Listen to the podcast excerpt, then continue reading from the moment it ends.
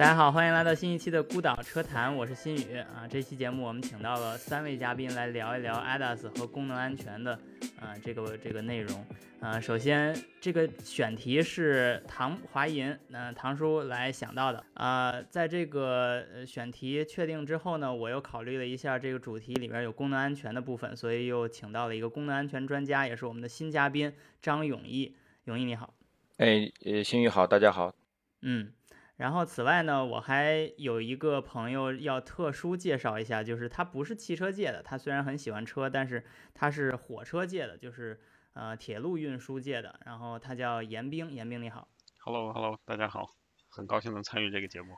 嗯啊，三位呢跟我一样都在英国目前，嗯，但是也都是我们中国人嘛，所以其实在这方面聊天还是比较契合的，就是呃从汽车界。啊，我唐叔还有永毅，我们三个人都已经在这个行业待了很长时间，而且，呃，都多少接触功能安全以及呃这个车辆安全相关的呃话题。嗯，然后严冰我为什么要请呢？是因为他虽然在火车界，嗯，不是汽车界，但是其实火车界的功能安全或者叫安全吧，就是行驶安全，嗯，其实相比汽车更有这种自动驾驶的这个。呃，这种这种话题感，就是它这个行业本身就不是一个啊这个私人交通的一个形式，所以都是公共交通。然后公共交通存在一个系统，就包括这个路啊、车和运营这个过程。所以其实这是一个非常有意思的一个系统。然后，呃，作为一个呃汽车界逐渐走向自动驾驶的一个目标方向的一个参考，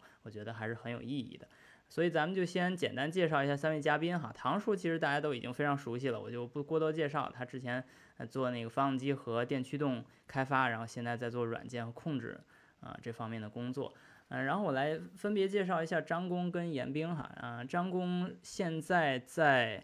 呃一个新的一个公司哈做功能安全的经理，然后之前应该也是在不同的两家公司都做功能安全方面的工作，是不是？对对，我现在在一家这个初创的公司，在也是在负责功能安全。对，嗯，是的，所以在之前的那两家里面，其实你扮演的是一个供应商的角色，或者叫这个第三方的角色，是吧？对，前面两家公司，呃，它是属于工程顾问公司，它的这个我我们的这个呃工作的内容一般是跟这个整车厂或者是 Tier One。来合作为他们提供这个功能安全方面的一些这种工作的这种进行。嗯，是，所以你跟车企和 Tier One 都有非常密切的沟通和交流。对对。嗯，然后严兵呢，现在是在一个叫 West Midlands Trains 铁路运营公司工作，然后做的是安全体系管理，是吧？是的，没错，对。嗯，对，之前也是，也是一个从呃呃顾问公司的这个背景，然后之前做这些相关的认证啊，还有安全的这些呃咨询工作，然后现在是到这个呃运营公司做算一线的这个呃安全的呃管理工作。好的，非常好，非常好。那这样，嗯，大家都了解了互相都做什么的，然后我们就可以开始今天的话题哈。嗯，这个话题是唐叔带来的哈。他之前看到很多关于 ADAS 事故之后，他就在想，呃，在不同的呃这种 ADAS 的功能设定的时候呢，其实我们都会考虑功能安全。但是在在功能安全里面，呃，它有一个设计的基础，就是先要预设这个功能是哪个级别的功能，然后这个级别的功能驾驶员起一个怎样的作用。所以这是一。有一个预设立场的问题，所以，嗯，在 SAE 的分级里面会定为不同的级，就比如说，呃，ACC 就是那个自适应巡航，它就属于一个一级的，嗯，然后在在一级里边的定义就是，嗯，驾驶员要手握方向盘，然后，呃，脚可以不工作，或者或者脚要工作，但是手可以不工作，在这个功能里面，嗯，但是眼睛一直要目视前方。然后 L 二级呢就有点儿，呃，就有点复杂，就是它既然包括了呃纵向跟横向的管理，那它其实呃在正常工作的范围之内，嗯，驾驶员确实手跟脚都是可以呃不参与任何动作的。但是呢，呃，因为 L2 这个级别还是需要驾驶员去呃保证车辆的正常合法的行驶，就安全的行驶。那在这个过程中，手跟脚其实还是要准备着，呃，去接管车的出现的一些问题。嗯，所以在这个过程中就会有用户去误用这个功能，就比如说他去睡觉了。然后或者他去往后排扭身去看什么东西，或者说他去低头捡什么东西，就这些误用，其实也很明显是一个，就是在用户对这个功能不了解的情况下，可能会导致一些问题，啊，然后我们最近发现这个新闻里面报道的这些 ADAS 误用导致的事故，其实我我们已经看到了，就这样，呃，用户可能不是很了解，所以其实，在呃。单纯从这个事故的判断上，呃，用户肯定是承担了这样的法律责任，这个是没有问题的。但是现在很难说，呃，当用户承担了这个责任之后，呃，车企就不管了。所以这里边还是要涉涉及到，就是到底，呃，驾驶员在 L2 级别的功能中扮演一个什么角色，然后怎样去让。呃，用户去了解自己这个角色，然后尽量不误用。我觉得这是我理解的唐叔想表达的意思，是不是？呃，对，或者说，呃，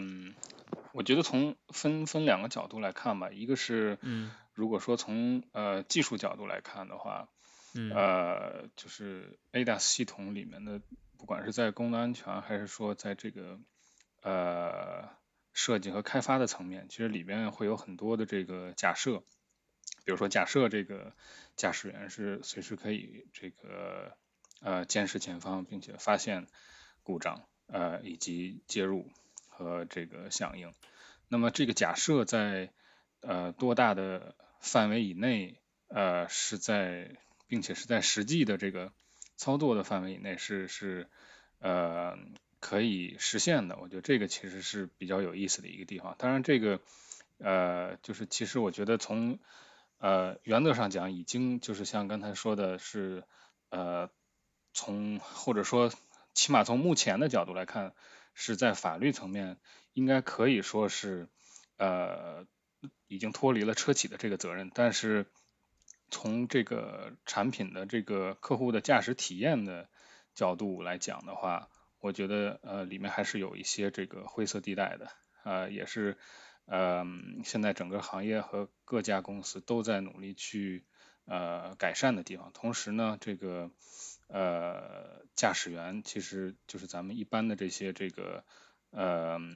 用车的这些用户，也是在更多的去学习和了解这样一个呃驾驶系统。我觉得这个是从技术层面，然后这个。呃，另外一个层面呢，我觉得是，呃，就是，嗯，其实也是就是相当于从，嗯，客户或者说咱们如果说看整个的这个市场的话，客户他对于辅助驾驶的这个产品的需求和现在车企能够提供的这些服务，我觉得其实中间也还是有一个，呃，有一定的这个差距，或者说是这个，呃，没有完全的这个匹配到。呃，当然这个可以，这个一会儿再再展开说了。但是我如果说简单说的话，我觉得是呃，就是现在 L L 二的这个这个辅助驾驶系统，呃，驾驶员在开的过程当中，呃，他到底能够呃在多少的场景和多大的程度上呃去缓解他的驾驶疲劳，呃，然后这个符合他的呃驾驶的这个习惯的需求。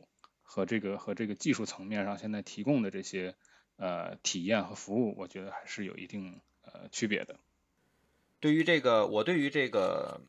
这个这个事故一直也是关注，从最开始的这个呃特斯拉的这个第一个那个它的这个量产车撞在那个拐弯的一辆这个大卡车上面的，从那个时候开始就在关注这种事情。其实我觉得这个方面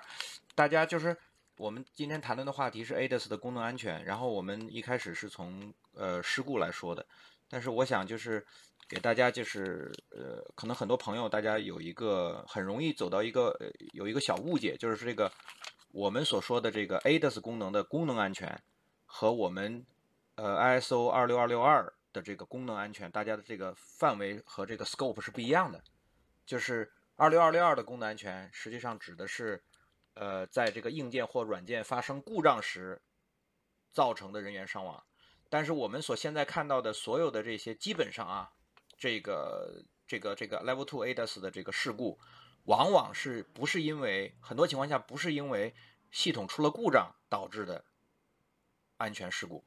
他们是呃系统的它的本身的这个能力的不足，或者是这个呃驾驶员的这个这个错误使用导致的。所以说实际上呢，这是一个。我们后面可以再谈到这个话题，就是这个实际上已经进入了我们这个这个这个预期功能安全的这个这个领域，就是这个 SOTIF 的领域了。就是它是是那个是专门针对这个系统能力呃有限能力和这个驾呃驾驶员的这个错误使用的，就那个是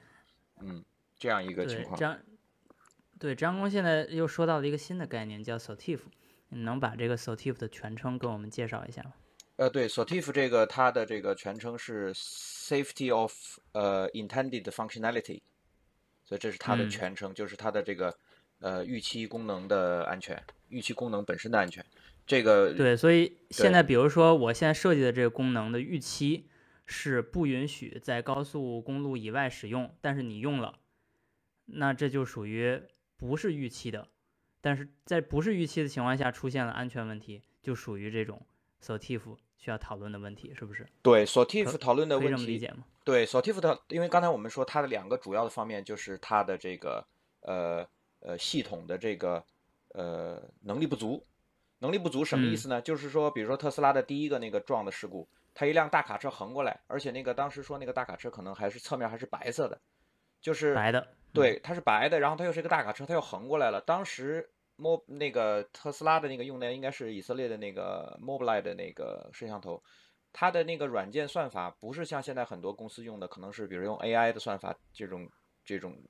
它是它根本就无法识别前面这个东西是一个车，它就不会去，就是这就是它的 system 的 limitation capability，就是它系统能力的局限性导致了它根本就识别不了前面这个物体，所以说这个时候它就是不会刹。不会刹车的，它就是它就是它就不会有这个刹车决定，所以说就这个车就会直接撞上去，可能连减速都可能没有，或者是只是只是一个这个碰撞预警，它不会做那个动作。我们传狭义的功能安全指的是呃故障导致的危险，然后呃广义的安全导是包括了很多，包括功能安全，包括这个刚才我们说的 SOTIF 的分析的安全系统能力问题，呃错误使用问题。然后还有一个，我们后来慢慢马上就要开始强制的这个这个这个叫呃 cyber security，这个叫呃信息安全。信息安全对，这三个领域加起来，包括更广的，就是包括这个碰撞安全，就是这个机械方面的啊，这些所有的加在一起啊，这个整体的安全是这么这几个方面来组成的。是。那张光先生现在就引入了不同的这对于车辆安全的定义，以及他们各自的职能范围。那唐叔，你觉得我们现在在讨论的功能安全还有意义吗？是不是我们现在就不应该讨论功能安全呢？呃，我觉得这个可能，呃，也不是说呃不该讨论功能安全因为这个 SOTIF 其实也是最开始从呃功能安全引申出来的。然后 SOTIF 它的这个里面的分析也是需要，呃，应该是去结合着这个功能安全的。我觉得更多的像刚才这个，呃，张工说的，就是这个需要从整体的层面来看。然后，呃，我的感觉是，就是说这个，呃，功能安全它实际上是作为这个，呃，作为一个基础，但是符合了功能安全的这些呃车型和系统。到底是不是这个一个好的车，或者说这个呃驾驶体验比较好的这种产品，我觉得这个是是两回事儿。但是这个呃如果说是功能安全呃都没法达到的话，很难说这个这个车是这个呃做的比做的这个驾驶的体验比较好。然后就是沿着刚才张工说的这个，其实是挺有意思的。我觉得它这个里面的逻辑其实就相当于是，呃，功能安全的话，呃，是说，呃，尤其我觉得其实对于这个这个 L2 的这个呃辅助驾驶来说，呃，它的这个嗯范围会比呃高阶的自动驾驶要小很多，因为它在这个公共安全里面，它会就假设这个驾驶员是时刻在监视着前方，发现风险，并且能够去呃响应的，所以这个其实对整个的系统的这个硬件和软件呃带来了呃非常大程度的这个呃简化。简化。对，呃，但是这个呃驾驶员是怎么来，或者说车辆怎么来确定驾驶员是呃什么时候在监控着前方，或者说是这个随时准备接管？呃，这个就像这个一般车型会用到的车内置的这个摄像头和这个方向盘上的这个不管是扭力还是握力的传感器，那么这个里面涉及到的就是嗯。当车辆发现驾驶员，比如说没有在看前方，嗯，比如持续几十秒之后，或者一段时间之后，那么他认定这个驾驶员现在是没法儿，或或者说没有没有在这个监视前方，那么车辆有可能会呃发出警报，或者说甚至退出这个呃辅助驾驶的这个呃呃状态。那么这个假设的这个，比如说是。呃，二十秒也好，或者说有的车是几分钟的这种情况，这个假设是呃是多么的合理，我觉得这个是其实是呃比较有意思的。另外，这个呃一般来说，咱们呃这个车型呃这个把车辆交付给客户的时候，呃是呃这个产品手册是承担着非常大的责任。那么产品手册里面一般都会写清楚这个驾驶员需要做到哪些这个。呃呃职责，呃，但是咱们呃一般的用户有多少人是把驾驶手册完全的每一页都读了？我觉得这个其实是呃很少吧，反正起码呃我觉得我也我也很很少读这个各种的这些产品手册。那么也这个其实就是说是在帮助车企嗯把这个责任撇开，但是到底这个车企帮助了多少？呃，用户去了解到他确实应该做到这些责任啊，我觉得这个是两个两个层面的。是，所以这里边就存在一个大家开车的呃一个基础是学过开车，拿了驾照，这个基础在一般的合理合法的开车的人身上应该是不成问题的，但是对于自己开的这辆车。有怎样的了解？那以前可能就了解一下，呃，几千公里换个机油，或者说雨刮怎么打开，然后车灯怎么打开，也就如此了。跟车辆安全相关的，刹车跟油门跟方向盘这个都是一样的，所以其实没有什么可以需要学习的东西。那涉及到呃 ADAS 这么新的东西，而且是帮助人开车的东西，啊，就。很难说在学驾照的过程中教会大家，而且在很可以预期的未来，我都不相信这个驾校会教你如何使用这些功能。如果真的教你使用这些功能了，那到底是不是驾校该承担这个责任呢？这个就很有意思了。但是目前看起来，驾校是没有打算往这方面走。那如果驾校不管，那就得卖车的人管，那必须要有一个跟车相关的管嘛，对吧？所以现在在新闻上，至少我看到有一个新闻哈，他介绍了有一款车，小鹏的一款车，嗯，他的驾驶员，呃，是刚买的这辆车呀，应该是刚买的这辆车的时候，他会先有一个教学视频，是让你看完这个教学视频之后呢，你才能开这个车，才能用这个 ADAS 功能，所以这个思路我觉得就是。比较有意义，就是比较友好，至少是比较友好。就是他他坐在前面，他把活儿就先坐在前面了啊。你你如果你真的把车借给别人，嗯，那也没办法。但至少他教会了一个人。对。但是我们如果说到一开始这个张工提出来的这个例子的话，就是我在我听来，这个例子的呃里面的意思就含义就是这个题出的超纲了，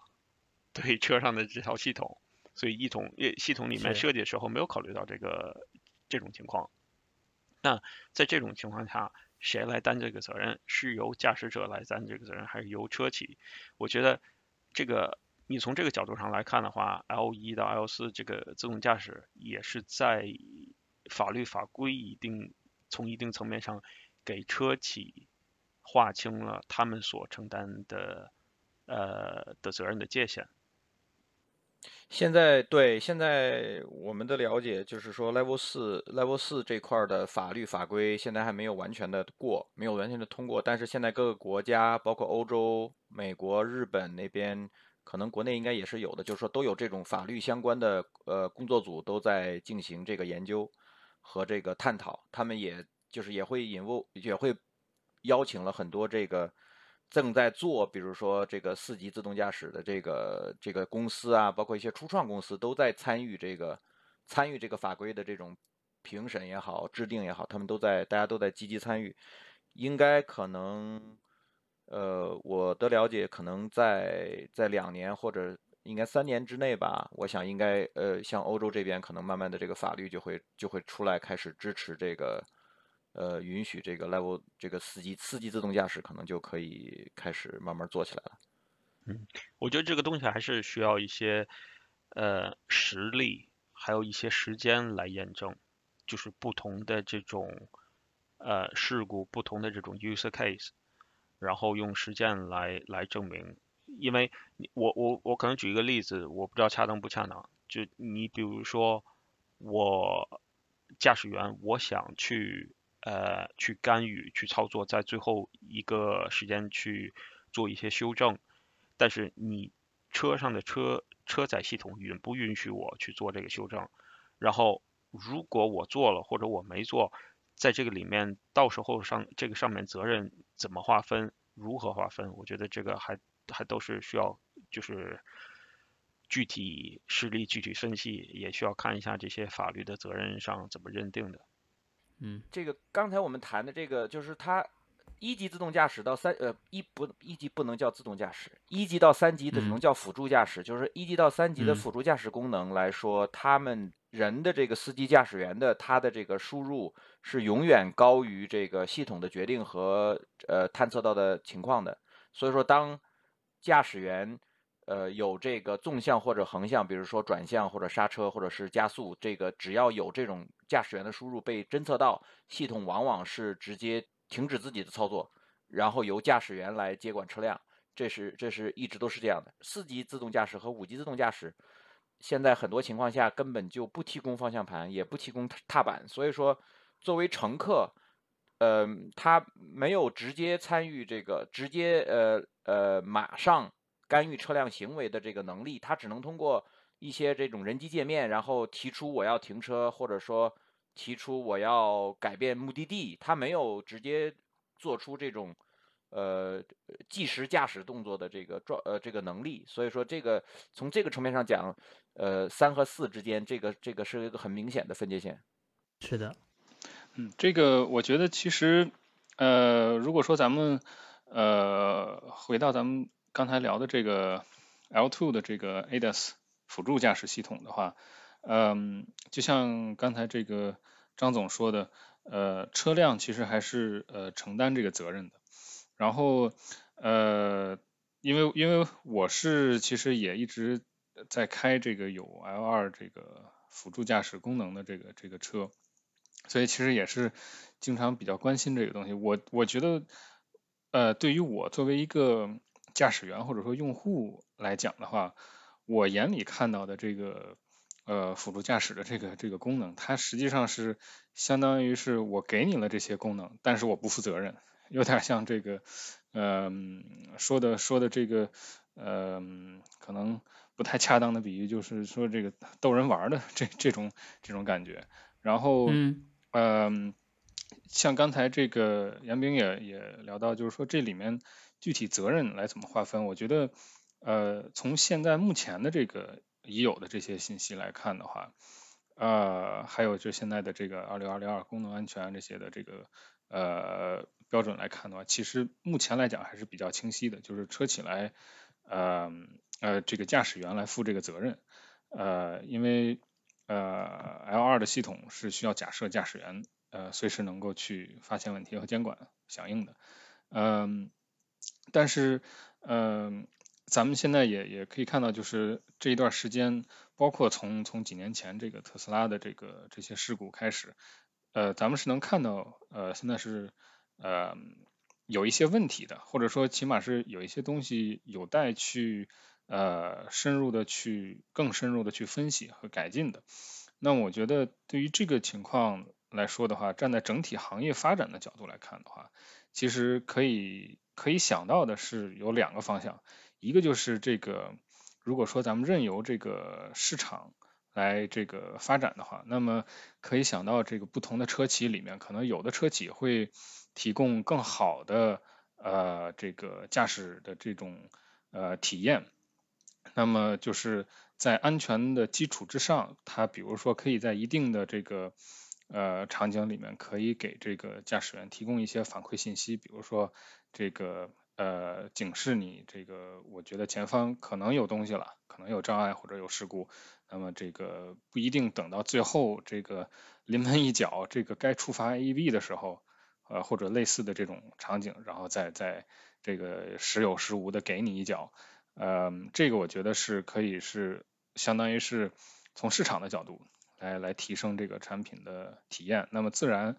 能够带来更好驾驶体验的这些。车企和产品，它肯定在市场上的这个发展会更好。那么另外一个可以想到的一条这个呃一个可能性就是呃政府或者说相关的机构来介入，不管是像刚才提到的这个呃驾驶培训呃就是这个驾校的这种，还是说呃各国政府甚至说是这个这个 ISO standard 里面也有可能。可以想到的一一个一个可能性就是，它比如说我这个 L2 的这个 ADAS，我需要在使用之前在车内做一些培训啊，或者说这种的这个呃有一定的这种呃更更多的这种强制性的要求，我觉得可以可以能想到上面这两种大概的方向吧。然后呃我觉得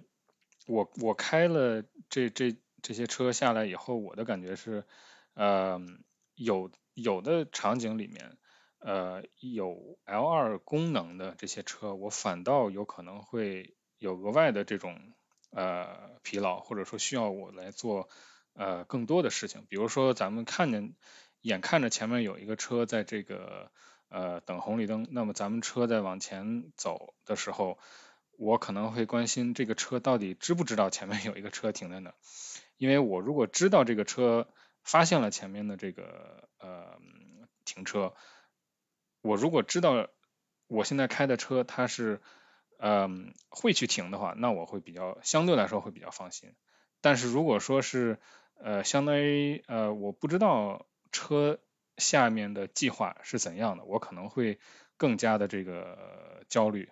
然后我会去看这个呃这个仪表盘或者说中控屏上这个。显示的前方是不是车辆监测到有车了，还是没有任何显示等等，或者说去更多的去寻找这些信息，然后我提前的去判断，呃，是不是需要我提前的介入，然后刹车，因为呃，我也不想等到最后 AEB 的时候出发，因为那样车上乘客的这个呃乘坐体验也会很差。是，那所以从从从用户来说，他并不去想去区别。呃，你到底在不同的功能里面用了怎样的这个，无论是叫 FUSA 分析，还是叫 SOTIF 这些呃嗯这样的分析或者这个呃开发，但是在最后的使使用体验上，如果你没有能够给我一个非常呃可预知的嗯一种驾驶体验，那那实际上其实是反而帮倒忙，就是驾驶员并没有在这中享受到呃应该有的轻松。啊，反而带来更多的问题。那其实就让我想到，从工程师的角度啊，咱们几个都是工程师，嗯，在开发车辆的呃 ADAS 的过程中，呃，到底我们怎样去用这种 FUSA 和 SOTIF 的这样的工具，嗯，去改善这些问题呢？呃，我觉得还是刚才我们说，刚才我们说的那遇到那几个，刚才呃唐工说到那个问题的话，也是属于呃。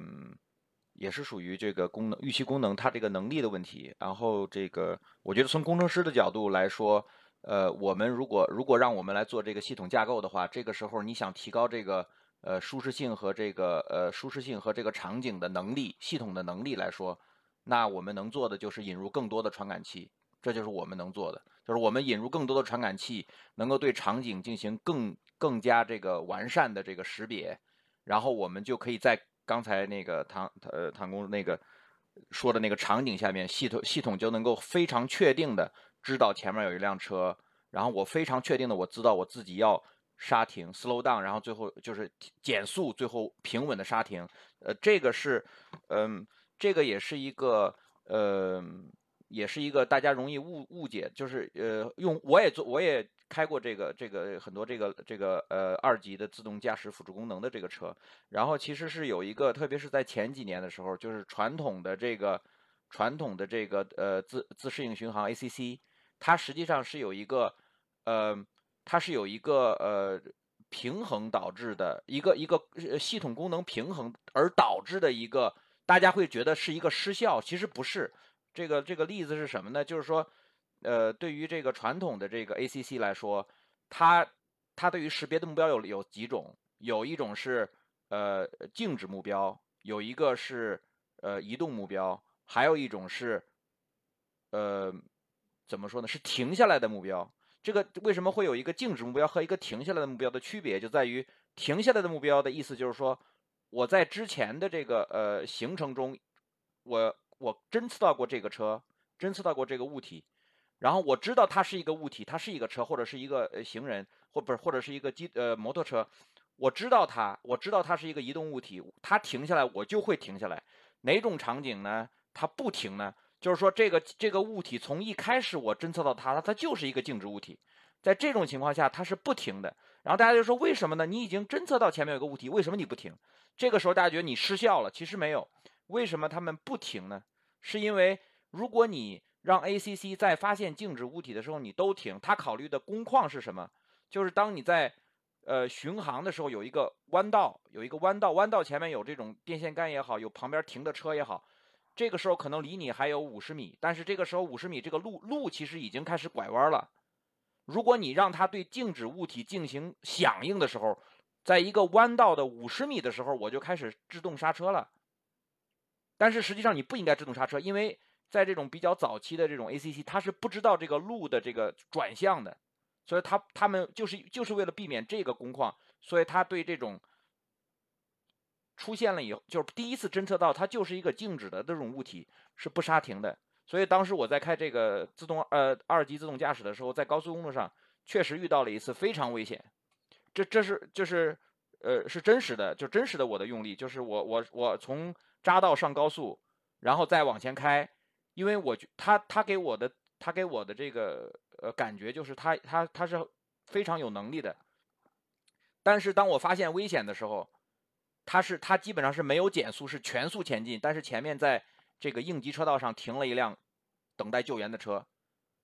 当时我是抬头看起来，当时我是过度的过度使用了，其实是我的 misuse，就是我的错误使用。我太相信它了，我往前开。当我抬头看见的时候，当然没有发生碰撞，但是我需要做紧急制动，然后变道，再躲开这个车，就是因为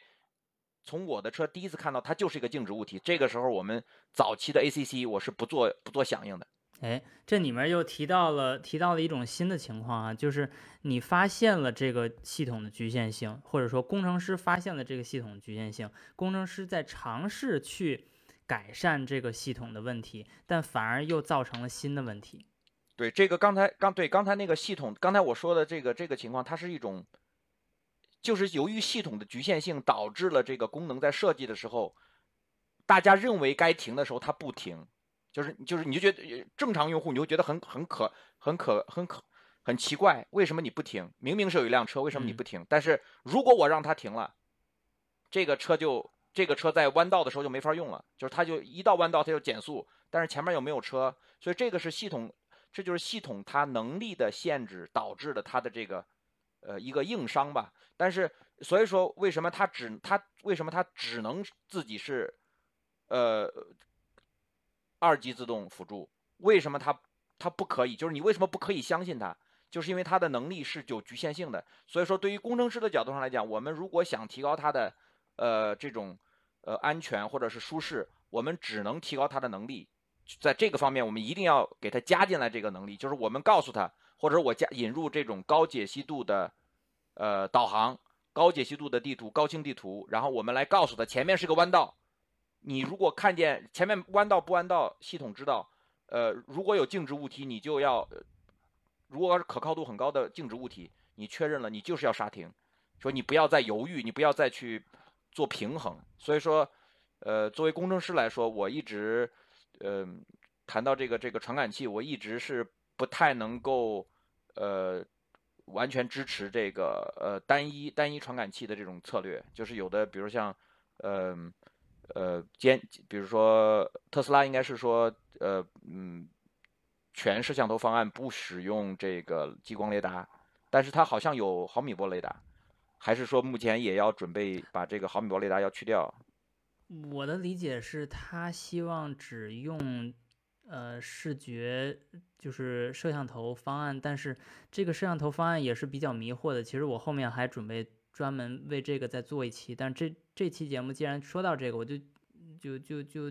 简单聊一下他。我我的理解是他好像只是在测车外的系统的过程中，就车外的世界的过程中，它只用摄像头。但是它不止一个，好像应该是不止一个。呃，这这这其实是一个，就是在我看来是一个迷惑的一种说法。就什么叫纯视觉？那就只有摄像头就叫纯视觉。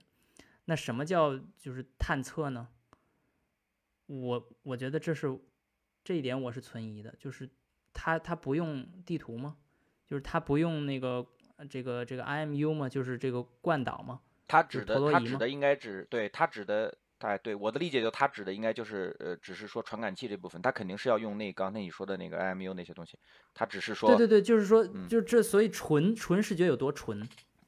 我觉得这这概念本身它就有问题。然后其次就单说，就如果像你刚才说的，就是如果它在一套系统里面真的无法侦测，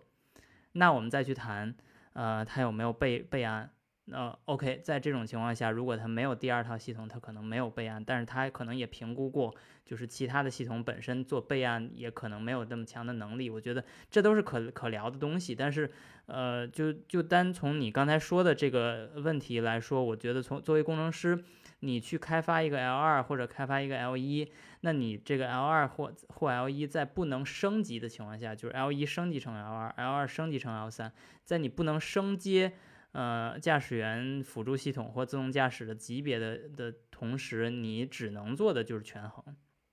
对吧？因因为因为这里面，如果你真的去，就像您刚才说的，如果我们真的去能用地图的方式去用另一种方式去探测那些。啊，可能单一方案探测不到的东西，那其实你不就已经升阶了吗？就是你你你通过把把系统变成 L 三去解决一个 L 二的问题，我觉得你刚才在说的是这种观点，这种观点我觉得我是认同的，但是这牵涉到的可能就是整体方案或者整体思路，这个产品思路的的的这个就是完全打打乱重来。我我觉得呃，就是除了提升这个呃。传感器、执行器、软件这些的这个功能的呃覆盖度以外，呃，我能想到的其实就是给驾驶员提供更多的反馈。就是假如说呃驾驶员呃知道前面的车已经监测到呃问题了，那么驾驶员其实就可以相对来说这个会呃也许可以放松一点。但是起码就是我在开的过程当中，我最怕的就是这个呃前面有一个问题，或者说我不知道前面有没有问题的时候，我同时也不知道车辆是不是前面发现了有这个问题。就是嗯，我觉得嗯，如果说车辆能够通过不管是这个屏幕啊、声音啊，或者说震动啊，这个各种的这个手段。呃，来去告知驾驶员说，呃，前面呃没有问题，呃，或者说前面他发现了问题，那么我觉得这个起码是是是对驾驶的这个体验的一个帮助。当然，这个这些功能，我觉得它还可以，就是如果说咱们分步来改善的话，它首先它可以是这个，呃。还停留在 QM，就是这个呃非安全软件或者说安全设计的这个呃层面，就是不一定完全让呃车企或者车来承担这个责任，但是起码在他看到或者没看到的情况下，他告知驾驶员，我觉得这个其实也是呃已经是一个一个进步了。那就是说，你希望通过更完善的 QM 功能，去改善一个 ASIL 功能的可用性？我觉得不一定是说，嗯，呃，你要说改善这个可用性，我觉得可能可以这么说吧，就是说。呃，当然这个是前提是咱们这个像像你刚才说的，咱们不去这个跳级，不去把对，因为如果你跳级了，咱们这个讨论问题就没头了。没错，如果说如果说咱们保持在同样一个，比如说 L 二还是 L 二，但是不升到 L 三的这种情况下，如果说这个车辆它的这个安全性不改的情况下，它如果能够通过某种渠道告知驾驶员，不管是他前面看到了问题还是没看到问题，驾驶员能够知道。我觉得这个其实也是对驾驶员这个很能够起到一定帮助的吧。哎，我觉得你这个思路非常好，在于这正好迎合了刚才我们说的，现在的问题，现在出现事故的问题，并不是 FUSA，而是 SOTIF。对，没错。那你现在的解决方案提出的解决方案，也正是为了 SOTIF 提出的解决方案，而不是 FUSA。对，没错。我觉得这个可以就是放到这个呃。我觉得可以，这两个其实是沾边的，就是说咱们刚才聊的这个东西和 SOTIF，我觉得是是沾边的事情，呃，因为它没有改变这个功能安全本身的这个这些假设这些情况。对对对。所以张工，我想问问你对 SOTIF 的了解，就是在实践中，是不是像唐叔这种思路，就是呃让呃一个 FUSA 分析并没有变化的情况下。通过增加一些这种 QM 功能，或者说类似这种，就是让使用者更了解自己该怎么用这个功能，这个这个咱们说的这个这个 L2 功能来解决它的 SOTIF 问题。对，就是 SOTIF 本身，它实际上是，比如说它的在这个系统能力分析、系统能力局限性的这个分析上，那就是实际上就是尽量的去分析自己的这个系统要面对的场景。就是对，呃，像刚才我们就刚才那些事故里边发生的那种拐弯的拐拐弯的这个大车啊，或者是前面有一个，呃，就是你尽你尽量的把场景都呃，你把尽量的这种场景侦测到，然后分析出来，然后就是你的设计会根据这个来做，就是因为 SOTIF 里面它是分四块嘛，就是已知安全。已知不安全，然后呃未知安全或者未知不安全，未知不安全是大家是为了要尽量的减小这个这种案例，然后怎么样减小这种案例呢？就是把就是通过大量的这种场景分析，然后你会找到很多这种呃呃未知的不安全，就是说呃呃不已知的不安全，你会知道它是呃已知的不安全，你你把所有的这些已知的不安全。然后通过你的系统的响应设计，包括你对驾驶员的这个告知、提醒，然后会把它变成一个已知的安全。这样的话，就呃尽量降低这个使用风险。包呃对于这个第二个这个驾驶员的错误使用这块儿，呃，所以说这就是为什么一开始的时候大家可能只用这个方向方向盘的输入例句，然后后来就开始出现了这种。方向方向呃，这个驾驶员的这个状态监测，就是驾驶员有没有看道路，然后后来有这种握力，然后你会看到其实有很多这种案例，就是大家在再去这个再去挑战这个挑战这个系统的识别，比如说在在这个方向盘上粘一罐可乐，粘一个橘子，然后就来来来迷来这个怎么说呢？欺骗这个系统，然后呃。所以说，就是大家也在不断的提高这个对于错误使用的识别，然后因为在哎，这个非常有意思，对，就是我们拿它当个乐儿看，但是工程师会拿它当个哦，这个又用户又给我们提出了新的叫呃叫什么呢？未知的不安全，但是我们现在尽量把这种橘子跟苹果的这种未知的不安全变成已知的不安全。然后告诉你，哎，不要绑绑橘子了，绑橘子是一个危险的情况，不是不是在驾校里边应该告诉你做的事情。对，呃，包括这个各个各个行业，包括航空也好，这个铁道也好，包括汽车也好，大家的这个呃一些好的方法，我们其实都在用，只不过像比如说像这个呃呃对这个操作人员进行培训，进行这个进行这个风险的这个呃一个讲解，然后进行这个系统系统这个系统系统局限性的一些讲解告知。然后就是，比如说出现了出现了什么情况下的时候，你可以怎么操作？像这种都是呃都是都是这个各个行业各个行业的这个这个这个这个通用的方法，本来是可以起到好的作用的。但是由于像我们刚才说的，呃，与这个航空航航空航天和这个呃火车这种公共交通不一样的地方在于，我们的这个民用我们各这种私人的驾驶员，他们。在驾驾校里边没有培训，他没有起到这个告知作用，他也不看说明书，呃，实际上所有的这些呃紧急处理，包括这个呃它的局限性都在说明书里的。刚才那个唐唐工也说了，里边都有，但是问题是大家不看说明书，所以说这个就是一个问题。前几年的时候也确实听到过有的有的英国这边好像也有建议，有人在讨论，就是说呃需要把这个一些。呃，比较普已经比较普及的自动驾驶的功能，自动辅助的功能，要要在这个要在这个考试的时候，不管是笔试也好，在这个呃实践考试路考的时候也好，呃，应该进行起码是简单的简单的询问或简单的这个呃，要进行一些教育，就是大家不要呃一点概念都没有，这样对这个这个这个这个风险会很大。我我我我想提一点就是。返返回一步说啊，就是说从一个呃，我之前做认证工程师的这么样一个角度去看这个事儿，嗯，就是说我们刚才谈讨论了很多这个标准的问题。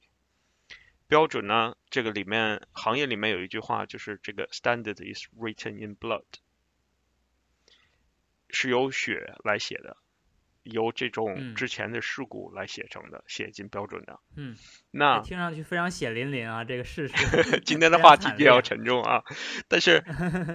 我现在想说的是，你现在的这些，如果在实践当中没有这个血的一个教训代价，一个代价，你的标准是不是完善的？你的标准对。这个标准也是经过一代两代，就代代的去去一步一步的去严谨的，所以在一开始这个标准本身能不能起到一个行业的规范作用，还是只是讲只是一个 bare minimum，就是最基本的一个一个一个一个入门的门槛。它标准完善到一定程度上，应该做到的是我提供一个很安全的。一个入行的一个准则，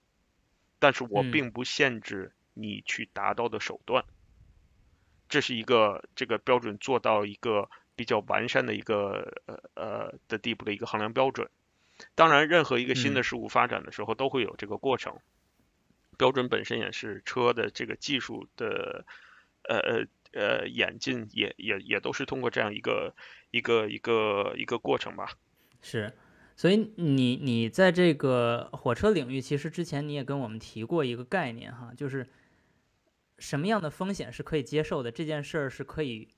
在火车界是可以算出来。对，没错，是不是？对，是，就是说这个一开始，你像我们说刚刚才刚才张工提到了，就是说呃呃啊呃航空航天这个火车这个里面质的区别在于。你司机的话，你是对你自人，呃，对你个人的安全负责。你对你在航航天航空火车这些是，你对你的所有的呃乘客负责。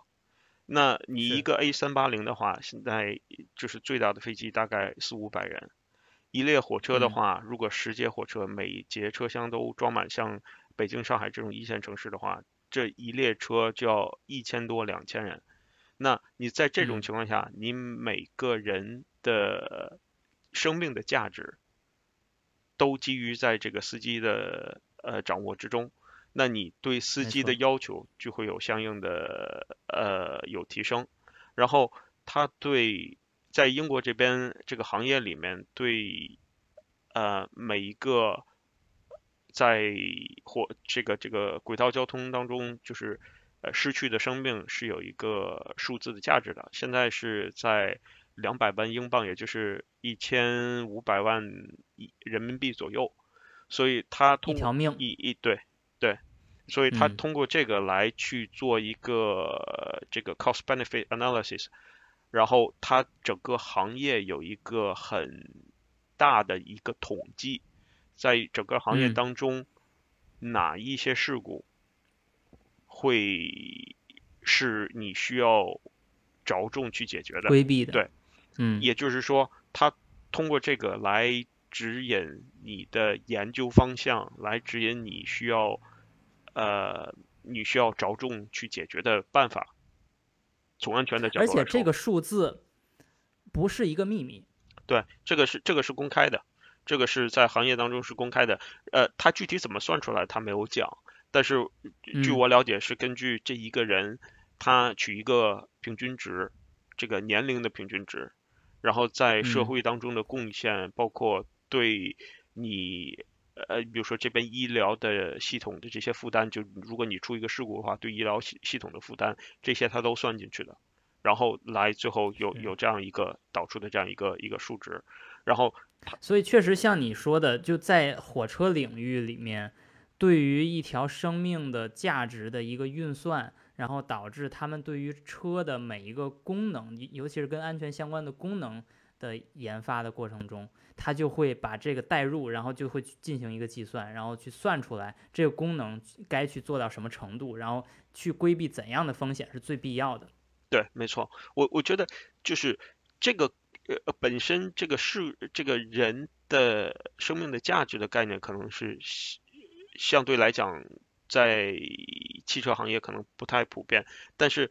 对怎么去就什么样的事故可能会导致一个比较致命的。呃，什么样的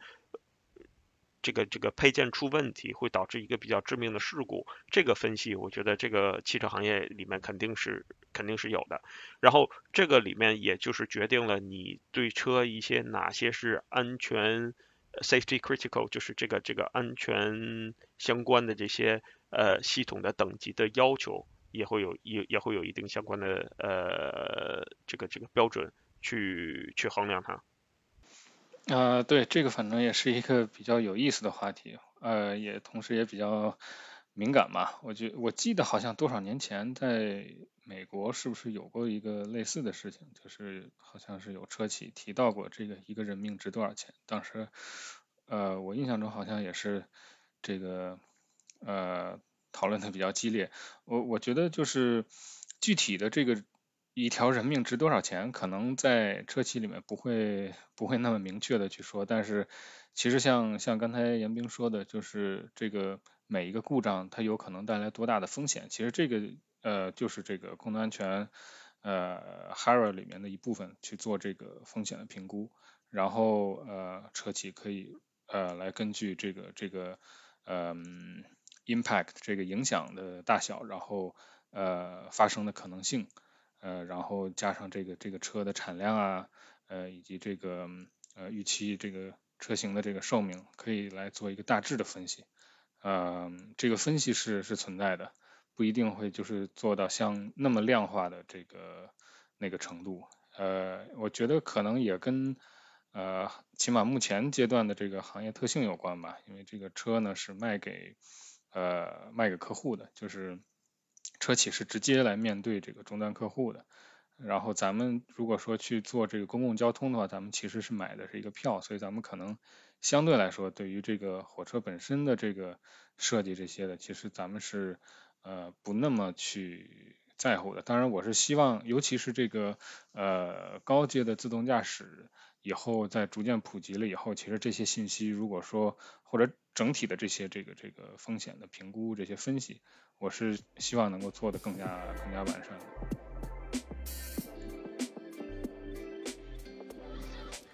啊，那咱们最后说一个话题哈，就是刚才前面关于 FUSA 呀、关于 SOTIF 啊这些，我们都聊的很多，然后还有包括最初引出这个话题的那些，呃，大家观感上对于这种碰撞的时候，嗯，出现的问题，我们也有一。一个一般的一个认知哈，但是现在有一个问题就是，如果你想解决安全问题，那其实你有两个途径，呃，一个途径是增加更多的探测，让驾驶员知道，然后让他去承担责任；另一个就是干脆我们就升一阶，那么就升到三级。是升到三级的话，那可能就更好的去呃解决从这个更高级的方方法和手段去解决这些呃驾驶员辅助或者叫自动驾驶的这种问题。但是问题是，呃，其实消费者好像有时候并不能感知到，呃，什么是三级，什么是二级啊？这个其实是一个我在看到唐叔之前写的一个公众号的文章，然后里面说到了一个 YouTube 视频。看到那个视频的时候，我的一个观感哈，这个视频非常有意思，尤其是我们几个做工程师的人，看到这个视频之后，就有一点感觉，把自己带入到那个总工的那种感觉，就是觉得，哎，我们是这个工程师，然后被一个路人呃骂了。然后骂了之后还无力还嘴，就这这个事儿很有意思哈。我来简单回述一下那个视频是什么意思哈。那个视频就是一个总工，他是做这个福特 ADAS 的一个总工，他呢，呃，按照通常的这种就宣传视频哈，他找了一个大 V，然后他让这个大 V 去开车，然后他在旁边坐着，然后那个人边开车呢，他边介绍说现在呃这个路况上是怎样的，然后你可以看一下屏幕里面怎么怎么样什么的。然后这里边就牵涉到一个新的产品，这个叫。呃，叫 Blue Cruise，叫蓝色巡航啊，这是一个福特最新出的一个在北美地区首先上的啊一个呃驾驶员辅助系统的功能。呃呃，唐叔，你你给我分享的这个视频，你觉得这个视频在从前到后好像他都没有提到三级呃驾驶员辅助系统，但是它应该属于三级驾驶员辅助系统吗？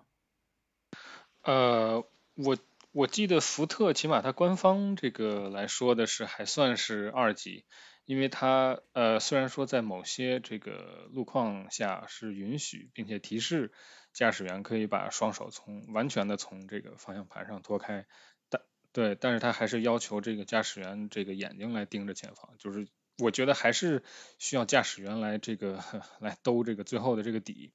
呃，但是呃我觉得它既然允许了驾驶员松手。呃，他应该是在里面会做一些这个分析，比如说这个在呃他在呃什么情况下允许驾驶员松手，这个他肯定是要做这个分析的。我记得他是应该是这个在高速路，尤其是这个弯道比较急，他这个可能转向的这个呃执行器呃不一定能够能够完成这个任务的时候。然后他就根据地图发现，然后提前来告知驾驶员，你需要这个这个时候需要手放上来了，需要由驾驶员来操控。所以我觉得它里面是需要有额外的这个功能，并且是新的这个输入了，就是它涉及到地图啊这些的。呃，然后我相信它在这个安全的这个呃就是提示啊等等这些呃响应的这个不管是策略还是分析过程当中，都会考虑到这个这些呃情景。呃，这也就是它在普通的这个 L 二里面有点鹤立鸡群的意思，是不是？呃，它我觉得从安全的角度来看的话，它可能是呃原则上是是还是属于 L 二，但是它可能是在往 L 三这个方向在走。我猜它可能也是就是说呃为以后往这个 L 三甚至 L 四来铺这个铺这个路吧，相当于是它走的一个另外的一条路线。对，然后但是我们在视频中看到比较可笑的场景出现在，由于它的这个接近 L 三的这套这 Blue Cruise 这个系统，它提供的 feature 也就是特征特征功能，呃，并不多。比如说它没有点对点的自动驾驶，或者说它不会去完成下匝道，然后另外走到一个普通的这种街道上，而是只能在高速上。保证这个跟车巡航，所以它就显得从功能的这个复杂度或者叫呃这种呃这种这种高级程度上，至少看上去的高级程度上要低于特斯拉。然后这时候这个大 V 就会直截了当的跟这个总工就说：“你们最好买一辆特斯拉自己搞一搞，那车挺好的。”那说白了就是说你这叫什么玩意儿啊？那问题就出来了，呃。如果你在可靠性，就是咱们通常意义的可靠性，不是咱们这个工程意义上的可靠性。如果你在功能的可靠性的角度做出了额外的努力，但是在功能的复杂性，嗯的角度去稍微弱一些，因为你要知道你自己能做到什么程度，然后你才去走到更高的可靠性的这种水平。那可能它那些不能做到可靠性更高，或者达不到福特自己要求可靠性更高的水平，它不去做这种功能的时候，那对于用户来说，反而是日常的驾驶，他也感觉不出来这种区别。他他对复杂性比较容易感知，但是他对于可靠性，他没有那么容易感知。所以这就导致这个视频最后的结论就是，这个大 V 非常生气，他不喜欢这辆福特，然后他觉得比特斯拉。出的又晚，而且水平又低，所以他大骂了一通。所以我觉得唐叔，你你从你的角度，你觉得这个视频给你带来了什么样的这种感觉，或者对于这个 ADAS，呃，你觉得这个视频给你带来怎样的一个观感？啊，我觉得这个如果说这个视频本身的话，我其实当时看的也是觉得挺有意思的，因为。我相信福特在做这个 Blue Cruise 这套系统的过程当中是做了呃很多的这个工作，因为它毕竟它在这个安全和这个像你说的可靠性方面是比呃起码在某些领域是比这个特斯拉强的，所以我觉得如果我是这个福特的工程师的话，我可能会觉得我做了很多事情，但是可能这个视频里面没有去展示出来。呃，或者说这个总共没有，呃，由于种种原因吧，可能没有把这个声音去发出来，呃，然后，呃，但是我觉得这个其实也同时从另一个角度说明了，就是现在，呃，包括这个视频里边的这个所谓的这个大 V 吧，或者说，呃，尤其更甚的就是咱们现在，呃，绝大多数的这个，呃，开车的驾驶员和用户。我觉得整体的这个行业和用户对于 ADAS 这个系统的呃认知和定位，我觉得还是存在一定这个改善的空间的。呃，比如说像现在这个呃呃咱们很多的这个车型，包括特斯拉，包括国内的很多这个自主品牌的车型，都有 L 二点五、L 二、L 二加这些的呃这些系统。然后都在去呃宣传自己覆盖了就是多少多少场景，比如说像你刚才说的这个上下匝道，然后这个超车等等这些的，就是功能吧。我把这些是当做是来功能，呃或者说是嗯更更更这个开发过程当中专业一些，可能会把这个当做场景。那么这个我觉得是一条呃现在比较常见的技术路线，大家再再去往上堆功能。然后另外一个路线呢，可能就是像这个福特这个 Blue Cruise，还有这个呃通用，我记得之前也是出过一个叫 Super Cruise，对这种这两个车型的呃这两个系统呢是呃可以在一定情况下允许这个驾驶员松手嘛，就是说相当于他是在去呃往安全可靠性这个角度去去来提升，或者说他先选择呃在这个角度来提升，但是我相信他后面。这个在安全可靠性，尤其是软硬件的这个呃设计到位了以后，后面再去提升这个功能，它也是它肯定会需要做的。但是现在就是它出现了这个行业里面出现了这两个不同的路线，那么呃也就是对应的是这个功能或者说场景和安全这两个维度的这个这样的一个现状。那么这个对于包括整体行业。这个业内人士，呃，以及这个用户，还有类似这些这个评测的这些大 V，我觉得都还是处在一个呃加深呃对整个这个呃行业现状认识的这样一个过程当中。然后，其实呃福特的这个这个系统，我觉得它是在安全性上，就起码这个呃一些场景里面的安全性是比特斯拉要强的，比如说像。呃，特斯拉之前有很多视频是，呃，你让它这个去开启了这个这个 Autopilot 之后，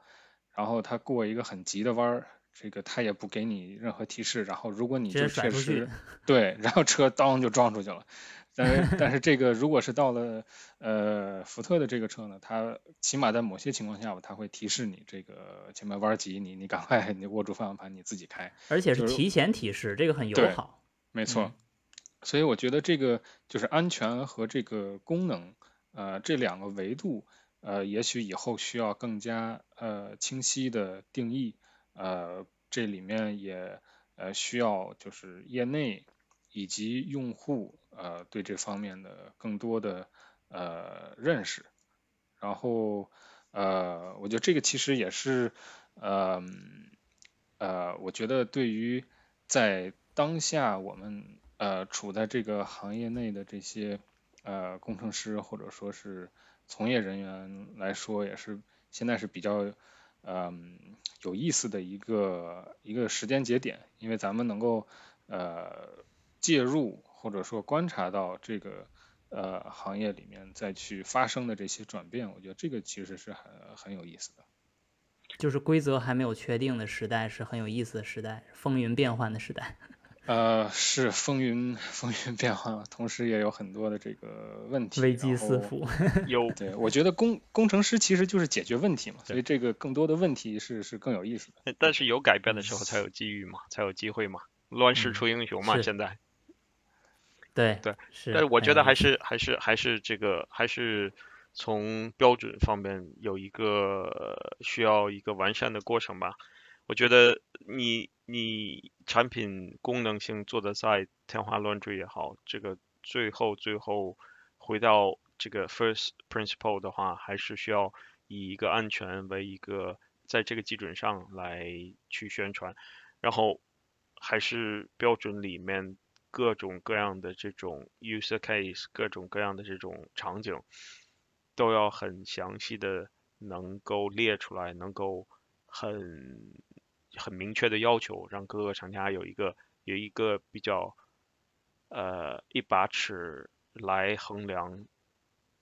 这个各种各样的场景，这是一个比较比较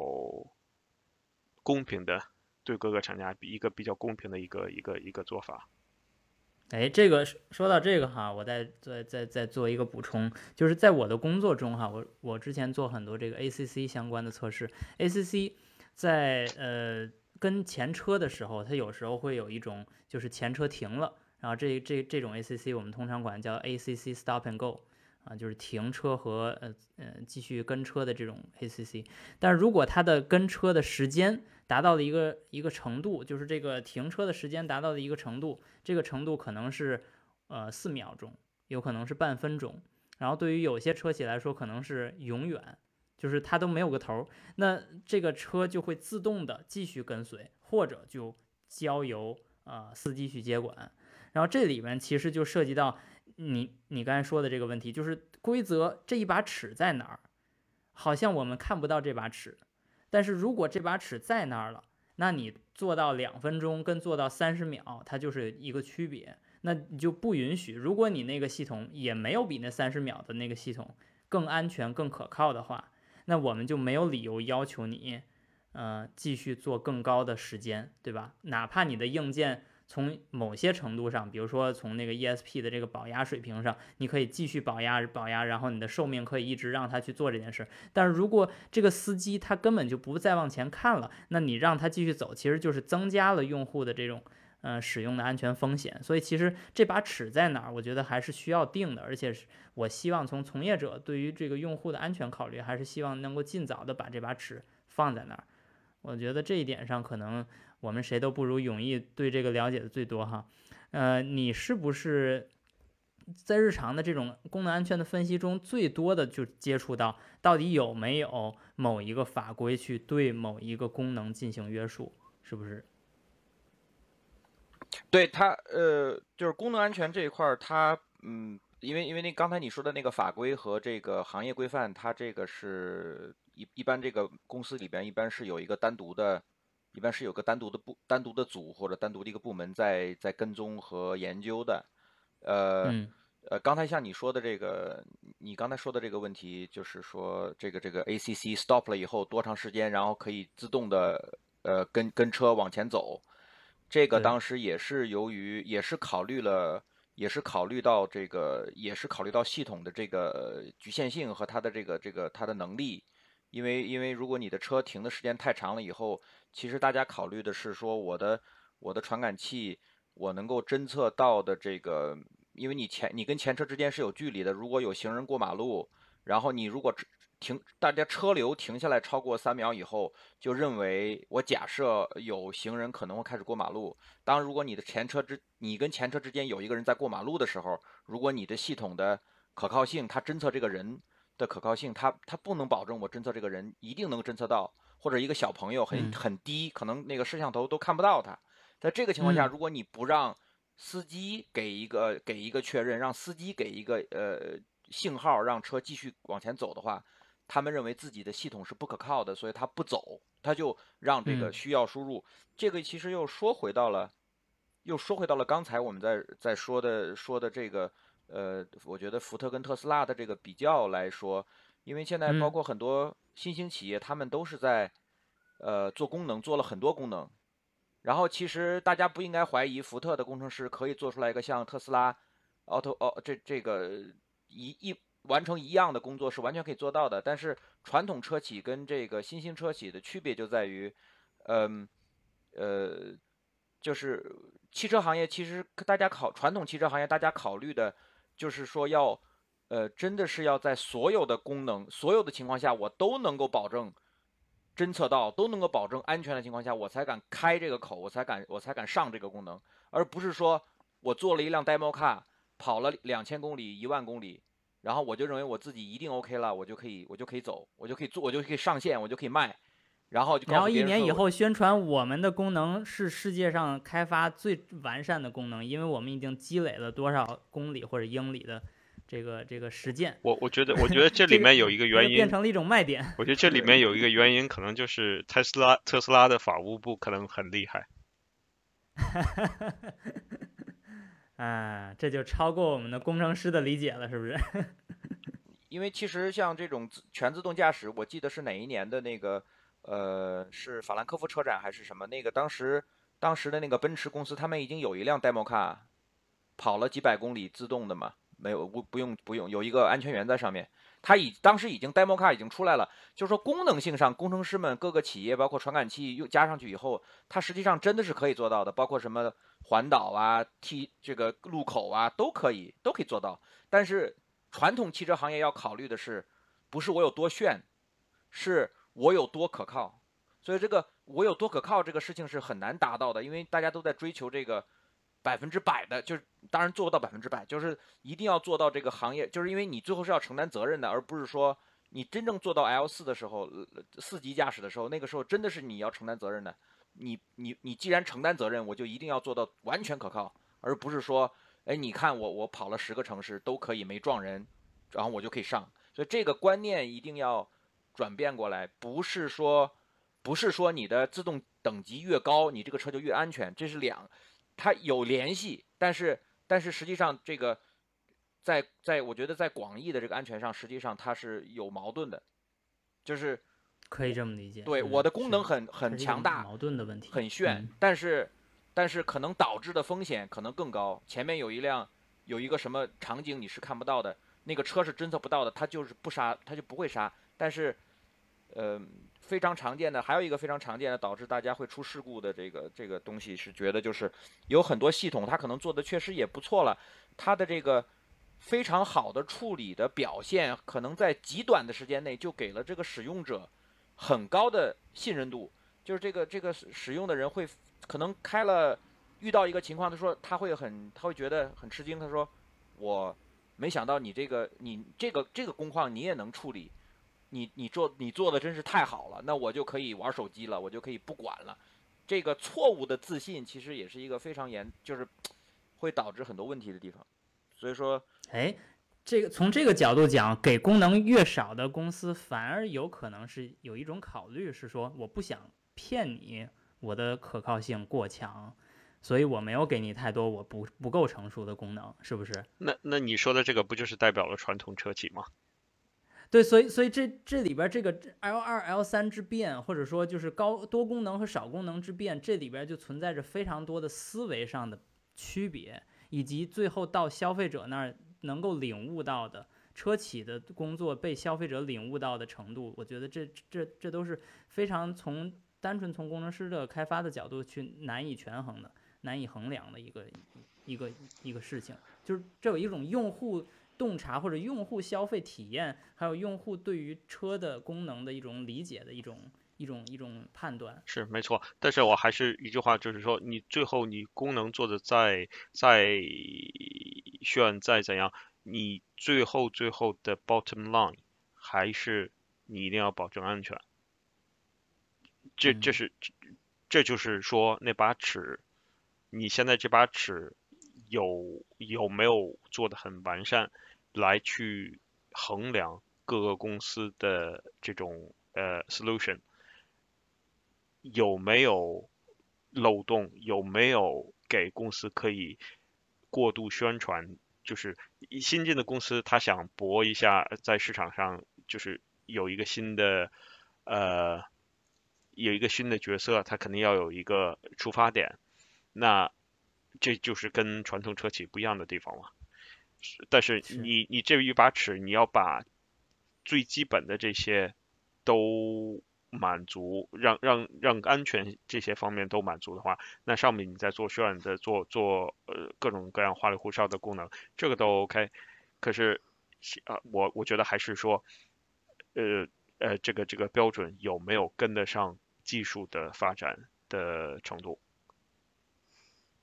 嗯，我我觉得，嗯，就是如果说咱们先抛开这个在市场上可能存在的一些过度宣传的这个呃这个问题来说的话，嗯，我个人感觉就是现在 L L 二的这个呃辅助驾驶其实是呃里面会呃留有一些空档的，因为大家都可以假设这个驾驶员是来承担这个责任，所以呃，那有一些公司呃，在这样的这个游戏规则的情况下，他来推出呃一些功能，然后但是我还说了，最后是这个驾驶员来负责，我觉得也从是在这个有限的这个游戏规则化的这个框内呃的一些这个。比较大胆的这个行为吧，这个是这个是我的我的理解。然后如果说再看的呃更长远一点的话，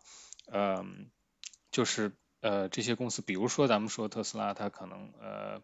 呃现在在这个 L 二阶段，它很早的进入，并且这个大量的积累了一些数据以后，可能会对它以后呃开发这个 L 四 L 五的这些这个。呃，系统带来一些数据和经验上的呃优势，所以他可能呃，也许他当时就或者说他他这个不救而救的，就是把这个当做他的这个路线，或者说呃，也可以我我把他是认为是呃，相当于是一个呃初创公司，他去到呃金融市场上去呃上市，然后去拉这个。呃，资本的投入，他用这个杠杆儿。其实我觉得这个现在自动驾驶的这个数据，尤其是在这个 L 二阶段，在某种程度上，可能我的理解是特斯拉也是或者类似的这些公司吧，也是在运用一个呃类似的一个杠杆。但是真到了这个呃 L 三、L 四、L 五的这个